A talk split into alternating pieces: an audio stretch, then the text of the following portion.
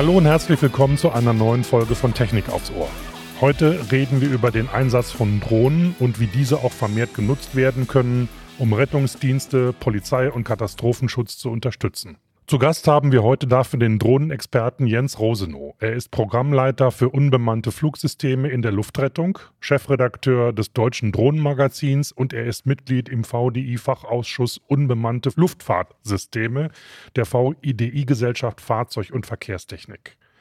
Der Fachausschuss beschäftigt sich insbesondere mit Aspekten der technischen Regelsetzung in den unterschiedlichsten Teilbereichen der Drohnennutzung. Hallo und herzlich willkommen, Herr Rosenow. Hallo. Hallo, ich grüße Sie. Sehr schön. Ja, also besonders im Rettungseinsatz bieten Drohnen den Helfern ja am Boden ganz neue Perspektiven und Möglichkeiten. Wie können denn Drohnen, also Rettungsdienste, Polizei und den Katastrophenschutz bei ihrer Arbeit unterstützen? Also Sie haben das ja schon äh, gut zusammengefasst. Äh, in der aktuellen, äh, mit der aktuellen Technik haben wir in erster Linie den Vorteil des Blickes von oben. Ähm, wir können aufklären, wir können sehen, wir haben eine neue Perspektive. Und ähm, das sind ja schon Dinge und Vorteile, die uns vorher, also vor zehn Jahren, nicht zur Verfügung standen. Ähm, das ist allerdings ja nur das Minimum aller Kombinationen. Das ist aber nur das Minimum aller Kombinationsmöglichkeiten ähm, im, im, Einsatz. Ähm, wir haben aktuell äh, Bildsensoren, ähm, einmal RGB-Sensoren, Wärmebildsensoren. Ähm, wir haben äh, Laser zur Verfügung. Das ist natürlich auch alles äh, mit dieser geringen Technik an Bord aus Gewichtsgründen auch ähm, jetzt nicht das Nonplusultra. Es ist aber besser als alles, was wir vorher nicht hatten. Es wird sicherlich noch viel mehr geben müssen, also an Sensorik, Denken wir zum Beispiel beim Feuerwehreinsatz an die Schadstoffmessung ähm, in der Luft und was vor allen Dingen äh, noch kommen müsste, um die ähm, um das Einsatzszenario für Drohnen noch, noch zu erweitern, das Spektrum zu erweitern, ist natürlich die Automation. Das vorprogrammierte Abarbeiten ähm, von Standards. Das muss natürlich zur jeweiligen Taktik passen. Bei der Polizei gibt es schon Ansätze, dass eine Drohne zum Beispiel Kennzeichen automatisch ähm, erfassen kann. Ähm, bei der vermissten Suche, gehen wir nochmal zurück zur Feuerwehr, äh, ist es halt so, dass wir momentan äh, bei äh, Dunkelheit fast um jeden Baum rumfliegen, um äh, den Vermissten äh, zu suchen. Das kostet natürlich alles Zeit, das ähm, äh, bindet Aufmerksamkeit es gibt Ansätze da in Österreich, ein Projekt, äh, da kann man also beispielsweise Bäume automatisch herausrechnen lassen. Ähm, das äh, ist alles vielversprechend, das wird auch noch kommen. Ähm, hier muss man mal abwarten, ähm, wie das dann auch Einzug halten könnte bei einer Feuerwehr. Dann haben wir Löschmitteleinsätze gesehen, wo in Fernost Drohnen Löschmittel in einen Brandherd abwerfen das ist, äh, sind natürlich dann wieder mit entsprechenden, ist natürlich wieder mit entsprechenden Rahmenbedingungen verbunden. Äh, Ausbildung, Technik und Budget muss man dann eben auch voraussetzen. Also ich will damit sagen, wir haben schon ähm, eine gute Unterstützung, aber da geht noch mehr. Und äh, ja, wann immer es äh, oder wo auch immer es dann hingeht, es ist immer noch mit viel Geld und ähm, Ausbildung und auch entsprechenden Rahmenbedingungen auch in der Gesetzgebung verbunden. Kommen wir vielleicht mal zum schwierigsten Thema. Ähm, Wenn es um Menschenleben geht, zählt jede Minute. Was macht eine Drohne zum Beispiel bei der vermissten Suche effizienter als die Suche durch Retter am Boden oder zum Beispiel durch einen Polizeihubschrauber? Was können Drohnen besser als zum Beispiel Rettungshunde oder haben die vielleicht schon bald ausgedient? Also ich muss ja ganz ehrlich sagen, wenn ich eine Drohne nehme und ich bin das letzte Mal vor sechs Monaten geflogen und ähm, jetzt äh, schwöre ich da erstmal so ein bisschen ziellos rum und verbrauche erstmal Akku, dann ist die Drohne natürlich äh, von der Effizienz her, ähm, also jedem Rettungshund oder Polizeihubschrauber weit unterlegen.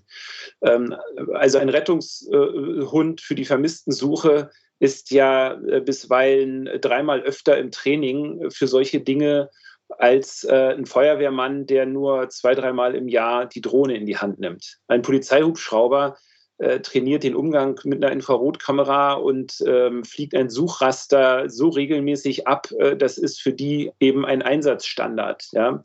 Und ähm, da muss man eben dazu sagen, eine Drohne ist äh, nur dann effizient, wenn man wirklich ähm, nach Standard alles ähm, akkurat abarbeiten kann. Und ähm, wir sehen halt viele freiwillige Feuerwehren, die äh, sich ein Drohnensystem äh, zulegen, ähm, manchmal sogar ein sehr hochwertiges, aber sie haben keine Zeit zum Trainieren. Ja, also ein freiwilliger Feuerwehrmann muss in seiner Freizeit mit einer Drohne trainieren. Und ähm, das ist eben äh, bei Rettungshundestaffeln und auch bei der Polizei natürlich ganz anders äh, geregelt. Da gibt es ähm, feste Trainingspläne und wiederkehrende Trainingsabläufe. Und ähm, da kann die Drohne in der Luft noch so leistungsstark sein, wenn derjenige, der sie bedient äh, und damit fliegt, äh, das nicht regelmäßig gemacht hat, dann verspielt man da natürlich jeden Vorteil. Mhm. Das heißt also, wir sind noch ein Stück weit davon entfernt, dass Drohnen zum, zur Standardausrüstung solche Rettungsdienste oder Polizei oder wem auch immer, der in dem Bereich zuständig ist, äh, bis die Standard werden, ne? wenn ich sie so richtig. Also sie sind, sie sind ja ein Standard, ja. Nur ähm, bloß weil ich sie standardmäßig auf dem Auto habe und immer mit mir mitführe, heißt es ja nicht, dass ich sie auch nach Standard effizient im Einsatz, in den Einsatz bringen kann. Das heißt, das Training ist dann die, der genau. entscheidende Faktor. Okay. Mhm. Genau. Wenn okay. man sich anschaut, äh, bei Ausschreibungen von Feuerwehren oder auch Katastrophenschutzdiensten. Die Liste der Anforderungen an die Drohne äh, ist immens. Und das äh, geforderte Training darf dann maximal zwei Tage dauern und auch nicht viel mhm. kosten. Ja? Ja. Solange das so ist, ähm, können wir uns auch äh, einen Porsche in die Garage stellen. In der Fußgängerzone fährt man nur fünf und ähm, oder gar nicht. Und äh, von daher passt das passt da noch einiges nicht zusammen ja nach Standards äh, verwenden. Das ist jetzt schon mal häufiger gefallen, diese Begrifflichkeit. Äh, darf man sich das so vorstellen, dass es irgendwie so ein Rahmenprogramm gibt, dass man halt sagt, das kann man mit der Drohne alles quasi ähm, machen, sollte man auch machen, das muss dann einen bestimmten Prozess ablaufen oder was meinen Sie damit genau, dass es auch standardmäßig eingesetzt wird? Also wenn wir einen Einsatz haben, ich sag mal, da brennt jetzt äh, ein Haus, ähm, dann gibt es ja bestimmte Einsatztaktiken bei der Feuerwehr, wie der Brand äh, klassifiziert wird, wie viele Staffeln kommen in den Einsatz, wer macht was, ja, wer verlegt die Schläuche, wer, wer nimmt sich das C-Rohr und keine Ahnung was, wer erkundet auch erstmal den Brand. Das ist alles standardmäßig geregelt. Das ist bei jeder Feuerwehr gleich, weil das ähm, einfach so festgelegt ist. Wenn ich jetzt eine Drohne nehme, ähm, dann ist vielleicht mit viel Glück noch geregelt, dass ich äh, einen eigenen Drohnentrupp habe. Aber wie der dann fliegt, in welcher Höhe, ähm, mit welcher Geschwindigkeit, wer macht, wer macht was, ähm, was, was mache ich eigentlich, wenn ich was sehe? Wie wird das äh, weitergemeldet? Wie wird das ähm, aufgeklärt, klassifiziert und so weiter? Da fängt es dann schon an, ähm, plötzlich, sage ich mal, weiträumig zu werden, was so, was so, was so Abläufe angeht. Ja? Ähm, melde ich das jetzt gleich dem Einsatzleiter? bespreche ich das jetzt erstmal in meinem Trupp und äh, guck mal, was könnte das denn sein? Ja, fliege ich nochmal drum rum und fliege ich vielleicht nochmal drum rum und so weiter. Und das sind halt äh, Dinge, die kosten am Ende Zeit. Und ähm, wenn ich halt äh, dann auch vielleicht das Einsatzgeschehen mir selber erst nochmal verinnerlichen muss äh, und sagen muss, okay, auf welcher Seite des Brandherdes stehe ich denn? Also manchmal sehe ich meine Drohne ja vor lauter Rauch auch gar nicht mehr. Dann muss ich ja auch irgendwie einem Einsatzleiter sagen, an welcher Ecke des Gebäudes habe ich was gesehen. Ähm, da muss ich mich erstmal gucken, steht die Drohne zu mir, guckt sie von mir weg? Ist das jetzt die linke Ecke, ist das die rechte Ecke? Das sind alles Sachen, die natürlich äh, nachher zulasten der Effizienz gehen. Ich komme mal zu einem anderen Problem, was man auch immer wieder hört von Leuten, die selber Drohnen äh, haben. Ob sie damit richtig umgehen können, ist dann, wieder die andere Frage. Und die beklagen immer die Akkukapazität und damit so kurze Flugzeiten. Also wenn ich mir das so vorstelle bei der Vermisstensuche, dann ist das ja eher kontraproduktiv. Wie kann man dieses Problem in, in den Griff kriegen? Also, und je höher diese Drohnen auch technisiert sind, desto höher wird ja dann wahrscheinlich auch der Verbrauch sein. Wie gehen wir denn mit so einem Problem um? Ist das auch wieder eine Sache des Trainings? Also das Problem, das ist da und ähm, das wird immer da sein. Wir warten schon alle sehnsüchtig äh, auf leistungsstärkere Akkus. Der ähm, Trigger hier wird äh, die Elektromobilität sein, weil auch Elektroautos vor demselben äh, Thema stehen.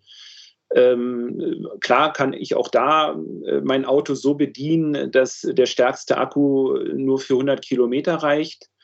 Aber ähm, wir gehen davon aus oder man muss davon ausgehen, dass äh, diese Elektromobilität äh, dafür auch sorgen wird, dass sich ähm, ganz neue Akkutechnologien entwickeln. Bis dahin, bis es äh, soweit ist, kann man wirklich nur ähm, dazu raten, in äh, hochwertige Technik und vor allen Dingen in ähm, Einsatztaktik und Einsatztraining äh, zu investieren.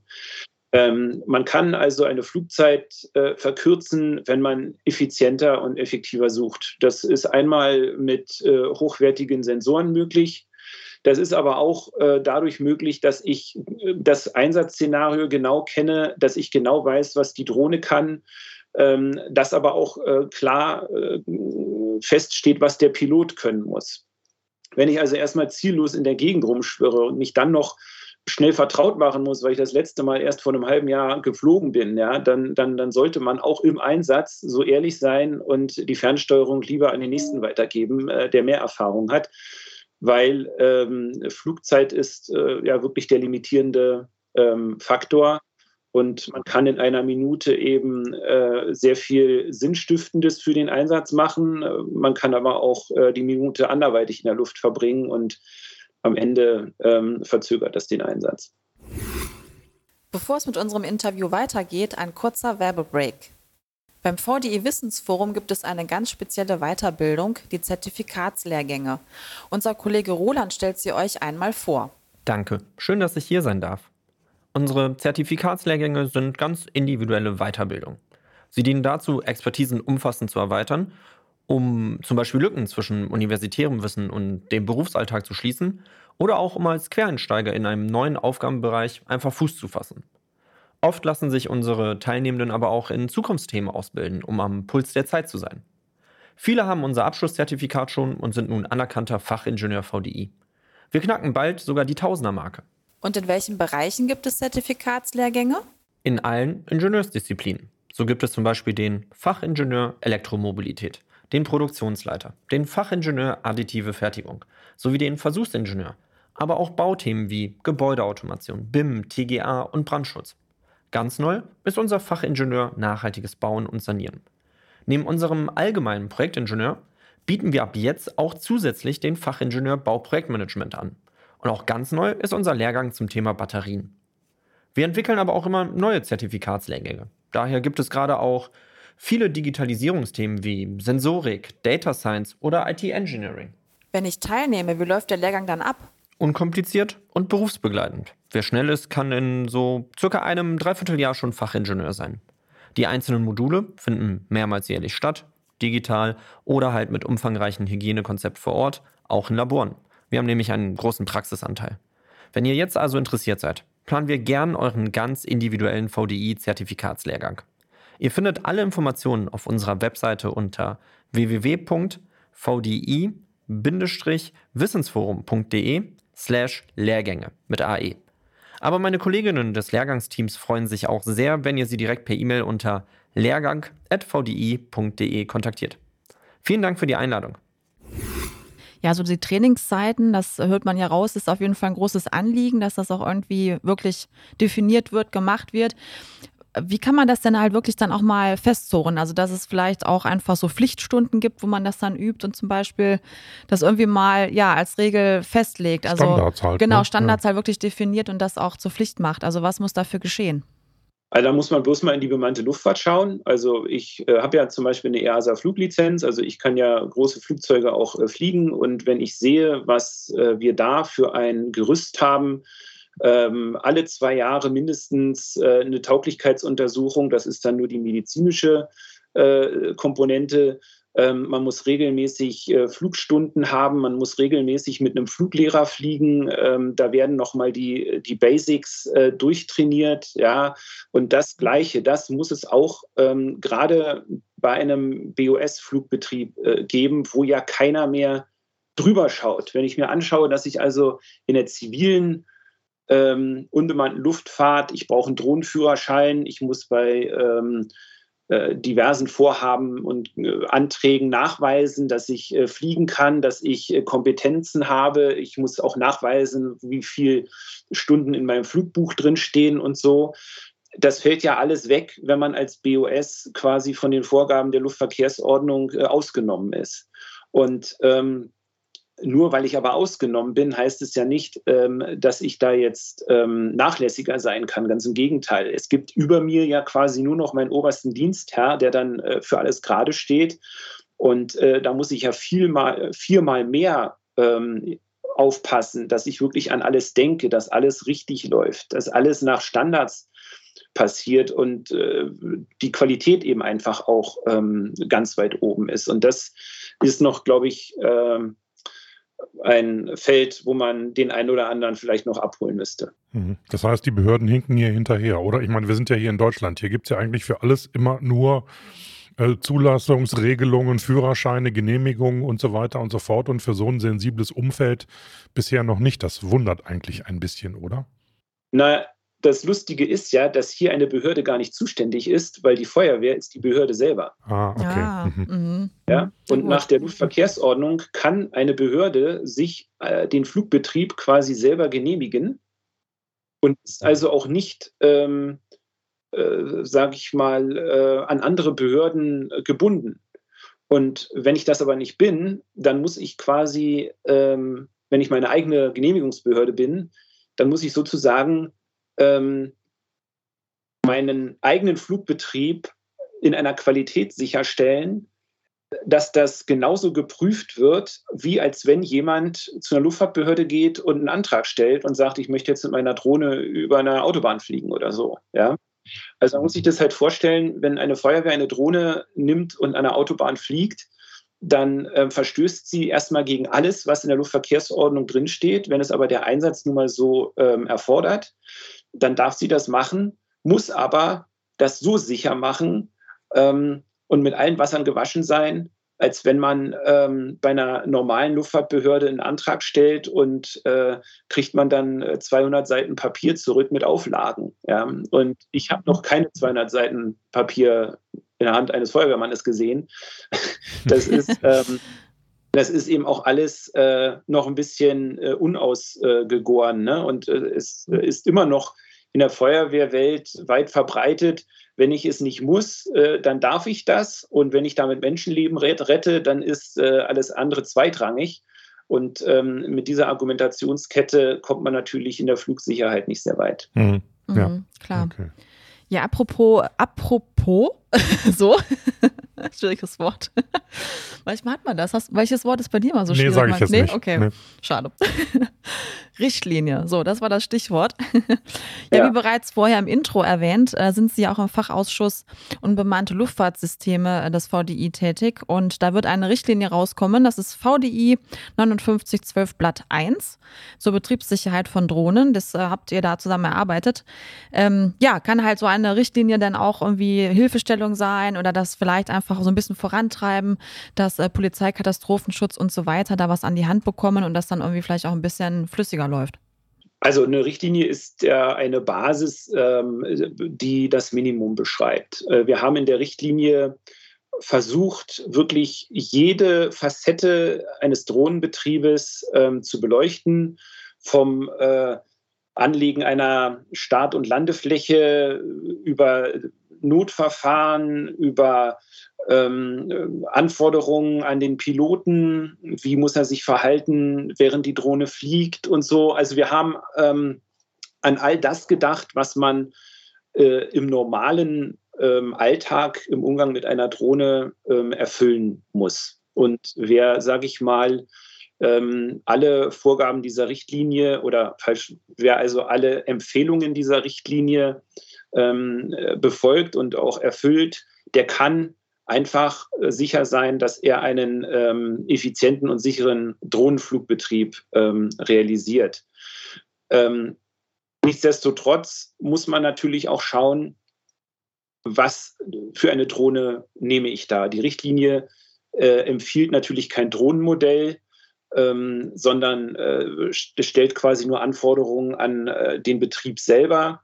Äh, die Drohne selber muss natürlich technisch für das auch geeignet sein, ähm, was ich da ähm, vorhabe. Und äh, bei BOS ist es ja immer noch so, dass wir eigentlich ähm, mit DIN-Normen äh, gut äh, versorgt sind. Ja, also auch ein äh, Löschhilfsleistefahrzeug, ein falsch, ein LHF ist ein Löschhilfleistungsfahrzeug. Ja, ähm, muss sogar eine DIN-genormte äh, Feuerlöschkreiselpumpe an Bord haben. Äh, ja, aber bei einer Drohne ist es völlig egal, äh, ob ich mir vielleicht die Propeller sogar aus Balsaholz selber gebastelt habe.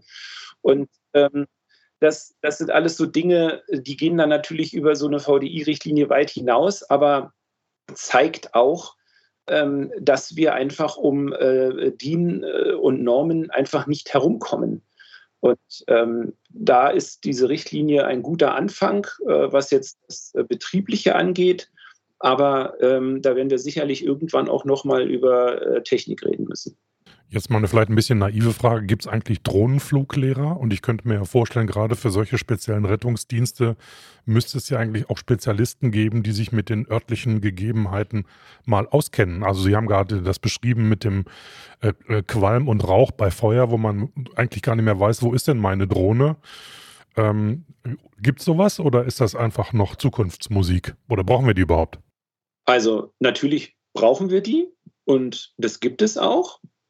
Das Problem ist nur, dass ähm, wenn man gerade mal das Budget von 3000 Euro für eine Konsumadrohne hat und äh, die Ausbildung für, für fünf Mann äh, mindestens genauso viel kostet, dann ist es bisher leider so, dass äh, bei allen Beschaffungsmaßnahmen äh, lieber die Drohne genommen wird. Ja, ähm, ja ich, ich, hätte noch eine Frage. Wann glauben Sie denn, Herr Rosenow, dass das Thema Drohnen sich so etabliert hat, dass sie von den entsprechenden Diensten auch wirklich regelmäßig angewendet werden kann? Reden wir da über fünf Jahre, zehn Jahre, zwei? Also die Entwicklung ist ja rasant auf den technischen Gebieten. Wie rechnen Sie denn da? Also das, wir müssen das ja auseinanderhalten. Die Technik ähm, und die Möglichkeiten äh, treibt ja das ganze Thema, sage ich mal, durchs Dorf. Und ähm, was wir eher uns fragen müssen, ist, wann kommt eigentlich der Zeitpunkt, dass eine Feuerwehr versteht, dass sie hier äh, nicht eine Drohne fliegt, sondern ein Luftfahrzeug bewegt. Und ähm, diese, ähm, dieser Weg, äh, den, der ist noch sehr lang. Und ähm, wir sind ja in Deutschland föderalistisch äh, wirklich mit allen äh, Wassern gewaschen und gut gesegnet. Ähm, es gibt ja nicht mal eine Bundesbehörde, äh, wie zum Beispiel das Luftfahrtbundesamt, das kennt jeder Pilot. Ja, ähm, das ist äh, die oberste Luftfahrtinstanz in Deutschland. Das gleiche gibt es ja für BOS mit dem äh, Bundesamt für äh, Katastrophen. Wie heißt denn das? Bund? BBK, Bundesamt für Bevölkerungsschutz und Katastrophenhilfe. Ja, so.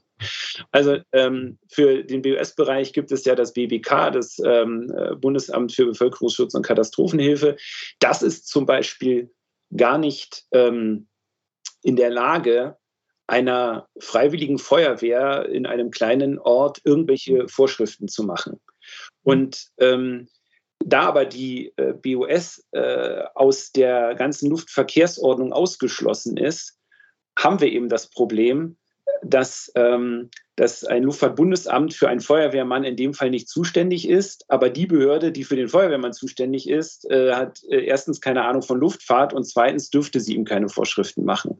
Das heißt also, wir haben hier ähm, ein, ein Delta, ähm, wo es quasi auf das Engagement des Einzelnen ähm, äh, ankommt, äh, vor Ort, ähm, sich dann äh, vielleicht selber einen Trainingsplan zu machen, vielleicht selber sich hinzusetzen und mal zu überlegen, ähm, was können wir mit unserer Drohne ähm, Sinnvolles äh, machen und wie können wir da trainieren und so. Und leider, das muss man ja auch sagen, äh, jedes Jahr gehen ja auch viele Feuerwehrdrohnen einfach verloren im Einsatz, weil sie einfach äh, in den Brandherd reinstürzen, weil ähm, ein Helfer äh, einen Fehler gemacht hat.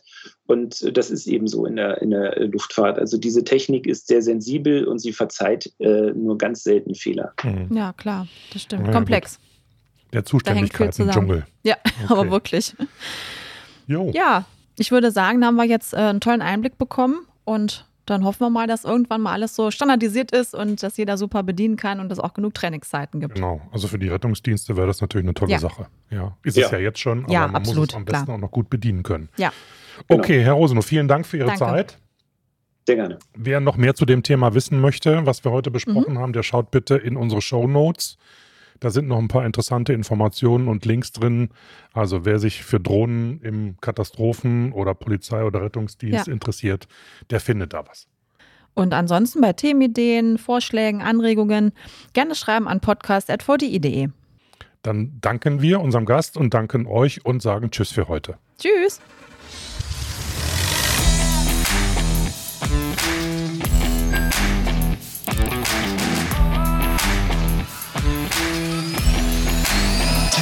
Technik aufs Ohr.